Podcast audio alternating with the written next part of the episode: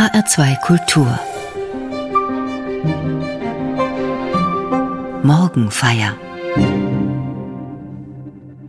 Wer einmal in der Wüste war, weiß um die Gefahr des Lebens durch Wassermangel, durch Durst. Deshalb ist für den Bewohner der Wüste das Wasser Symbol des Lebens. Der Schriftsteller Saint-Exupéry hat in seinem Leben eine solche Erfahrung gemacht. Er war begeisterter Flieger. In seinem Buch Wind, Sand und Sterne hat er beschrieben, wie er 1935 über der libyschen Wüste abstürzte und verschollen war. Beduinen haben ihn im letzten Augenblick gerettet. In einer spannenden Schilderung berichtet er von seinem Durst, den er ertragen musste. Er schreibt, ich ahnte nicht, dass ich so an den Brunnen gebunden war, dass unsere Freiheit an einem so kurzen Faden hängt.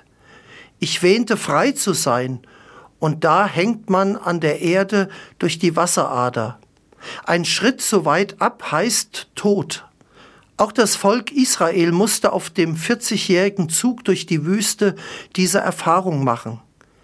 Immer wieder wird im Alten Testament erzählt, wie die Israeliten Durst leiden und sich gegen Mose und damit letztlich gegen Gott und seine Führung auflehnen. In der Unsicherheit der Wüste, in der sie sich allein auf Gott verlassen müssen, suchen sie nach der Sicherheit des wasserreichen und fruchtbaren Ägypten. Schauen sie zurück nach einem Leben, das sie in der Knechtschaft gehalten hatte. Gott hat sie befreit und nun müssen sie erfahren, dass diese Freiheit Unsicherheit bedeutet, dass sie nur zu bestehen ist, wenn sie radikal auf Gott vertrauen. Der Durst der Israeliten wird zum Zeichen der Suche des Volkes. In dieser Situation schreit Mose zu Gott und bittet um Hilfe. Und Gott gewährt Hilfe. Er lässt aus dem Felsen Wasser strömen, wie es in der heutigen Lesung aus dem Buch Exodus heißt. Das Volk kann trinken und ist von der Gefahr des Verdurstens befreit.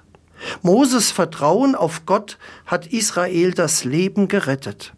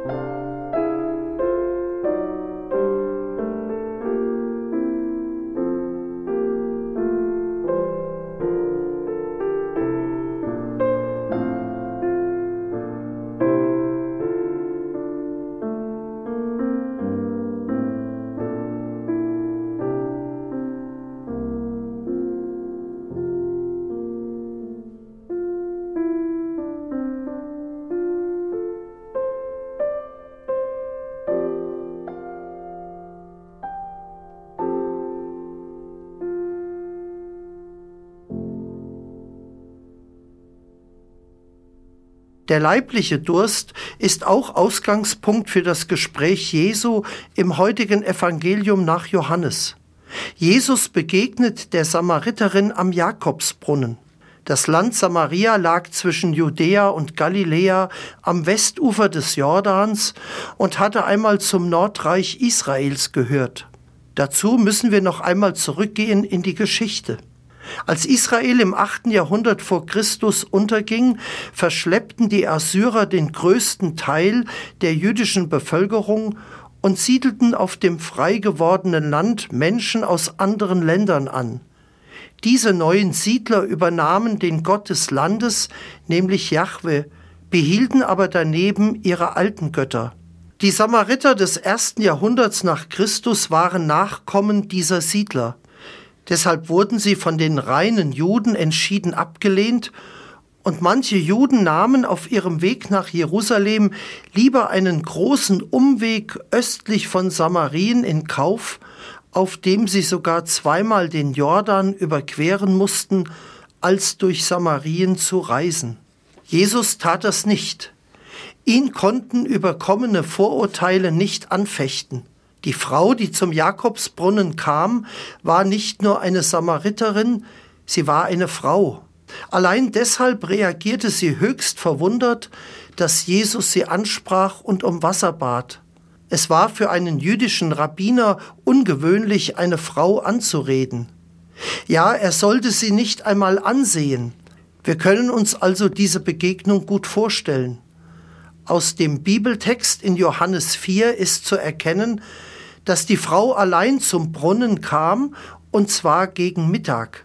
Das sagt viel über ihre Beziehung zu den anderen Dorfbewohnern aus. Normalerweise gingen die Frauen früh morgens gemeinsam zum Wasserschöpfen und besuchten sich auf dem Rückweg gegenseitig in ihren Häusern. Sie wollte auf keinen Fall von jemandem gesehen und angesprochen werden. Jesus wendet sich der Frau zu und sagt ihr viele Einzelheiten aus ihrem persönlichen Leben. Fünf Männer hast du gehabt und der, mit dem du jetzt zusammenlebst, ist nicht dein Mann. Wir können uns die Verblüffung der Frau gut vorstellen. Das hatte sie bestimmt nicht erlebt. In ihren Augen muss Jesus ein Prophet sein. Sie eilt zurück in ihr Dorf und erzählt allen, die es hören wollen, dieser Mann weiß alles, was ich getan habe. Wie hatte Jesus das Gespräch mit der Frau aufgebaut? Er war müde und durstig. Also ist seine Bitte ganz natürlich. So brachte er das Gespräch in Gang. Mit seiner Bitte um Hilfe sprachen die beiden gleichsam auf gleicher Augenhöhe miteinander.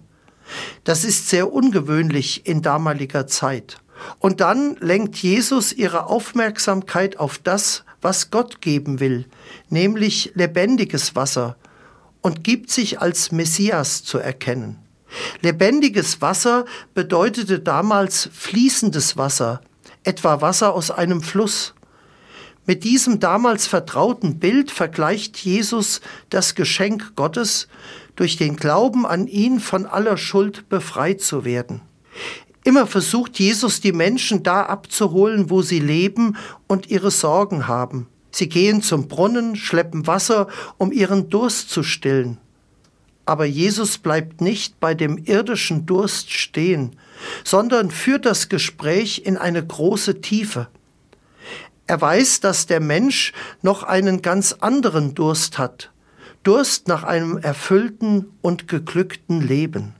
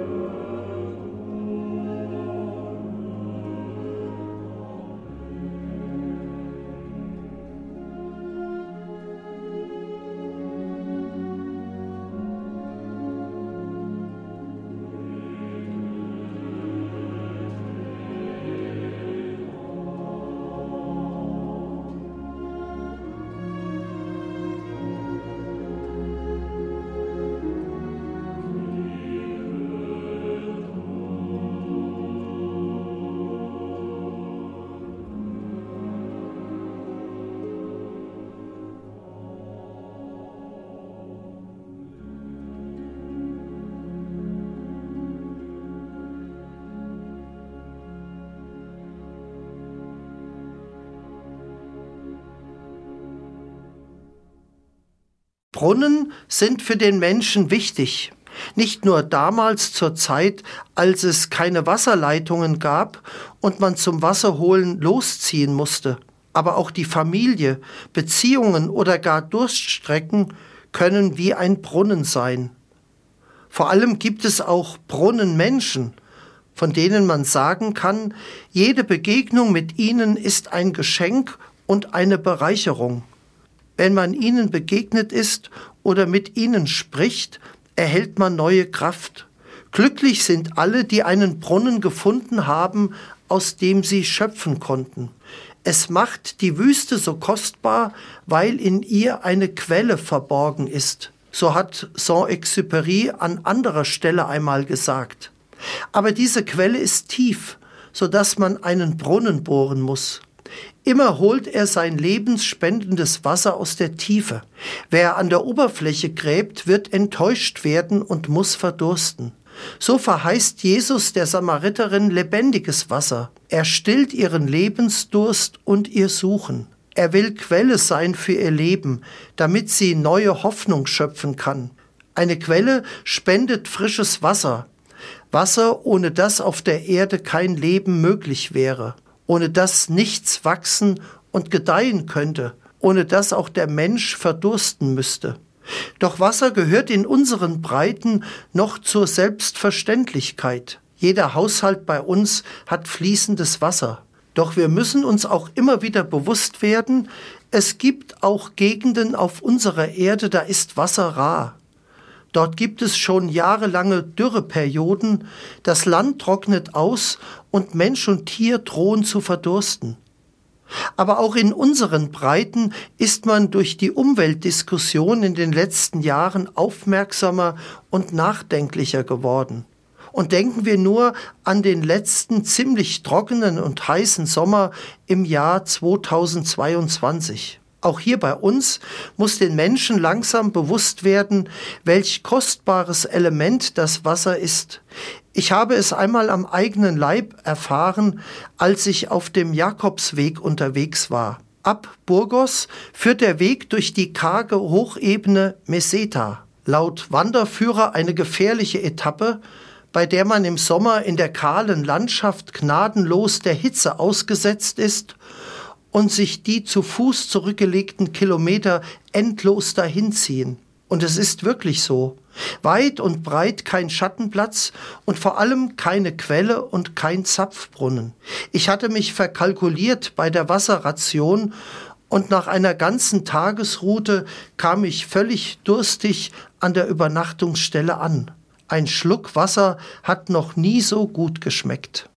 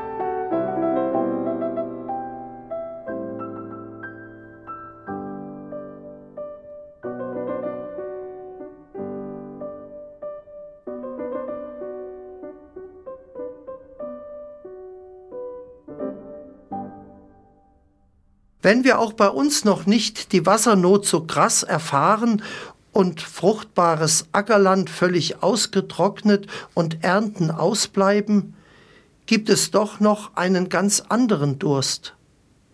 Leben nicht auch viele Menschen wie in der trockenen Wüste? Menschen erfahren tagtäglich an verschiedenen Orten der Welt ein ungesichertes Dasein. Sie dürsten nach dem wahren Leben, nach Sinn und Orientierung. Sie sind auf der Suche sozusagen nach Quellen für ihr Leben. Eine Quelle, die ihrem Leben einen Sinn gibt. Es gibt Menschen, die leben ein Leben, das zur Wüste geworden ist. In diesem Zusammenhang kam mir das Bild des Schiffbrüchigen in den Sinn. Der Schiffbrüchige, der im Meer treibt, von großen Wassermassen umgeben, der jedoch zum Überleben Trinkwasser braucht. So kann ein Mensch auch mitten im Leben nach dem wirklichen Leben dürsten. Somit ist auch die Begegnung Jesu im Evangelium heute mit der Samariterin keine ganz so normale Begegnung, wie es auf den ersten Blick erscheint. Jesus geht es vordergründig nämlich nicht um das Wasser, das aus dem Brunnen zu holen ist. Wasser ist auch für ihn mehr als ein Durstlöscher so wie er an anderen Stellen davon spricht, dass er das Brot des Lebens ist, so ist er auch das Wasser des Lebens, das die Menschen aus der persönlichen Not und Dürre des Lebens rettet. Die persönliche Not der Samariterin äußert sich in den gescheiterten Beziehungen ihres Lebens. Doch Jesus geht darauf nur bedingt ein. Darin liegt vielleicht auch der Hinweis, dass ihre persönliche Not einen ganz anderen Grund hat. Im tiefsten geht es im Gespräch zwischen Jesus und der Frau um die Frage, wo ich Gott begegnen kann. Jesus macht deutlich, Gottes Begegnungen ereignen sich nicht nur an heiligen Orten, in diesem Falle für Juden im Tempel in Jerusalem und für die Samariter auf dem Berg Garizim. Begegnung mit Gott kann sich auch an diesem Brunnen, an dem die beiden stehen, passieren. Sprich, Begegnung mit Gott ereignet sich im Alltag. Und Jesus bietet sich ihr in diesem Gespräch an, ihren Lebensdurst zu stillen. Und die Begegnung mit Jesus verändert den Menschen.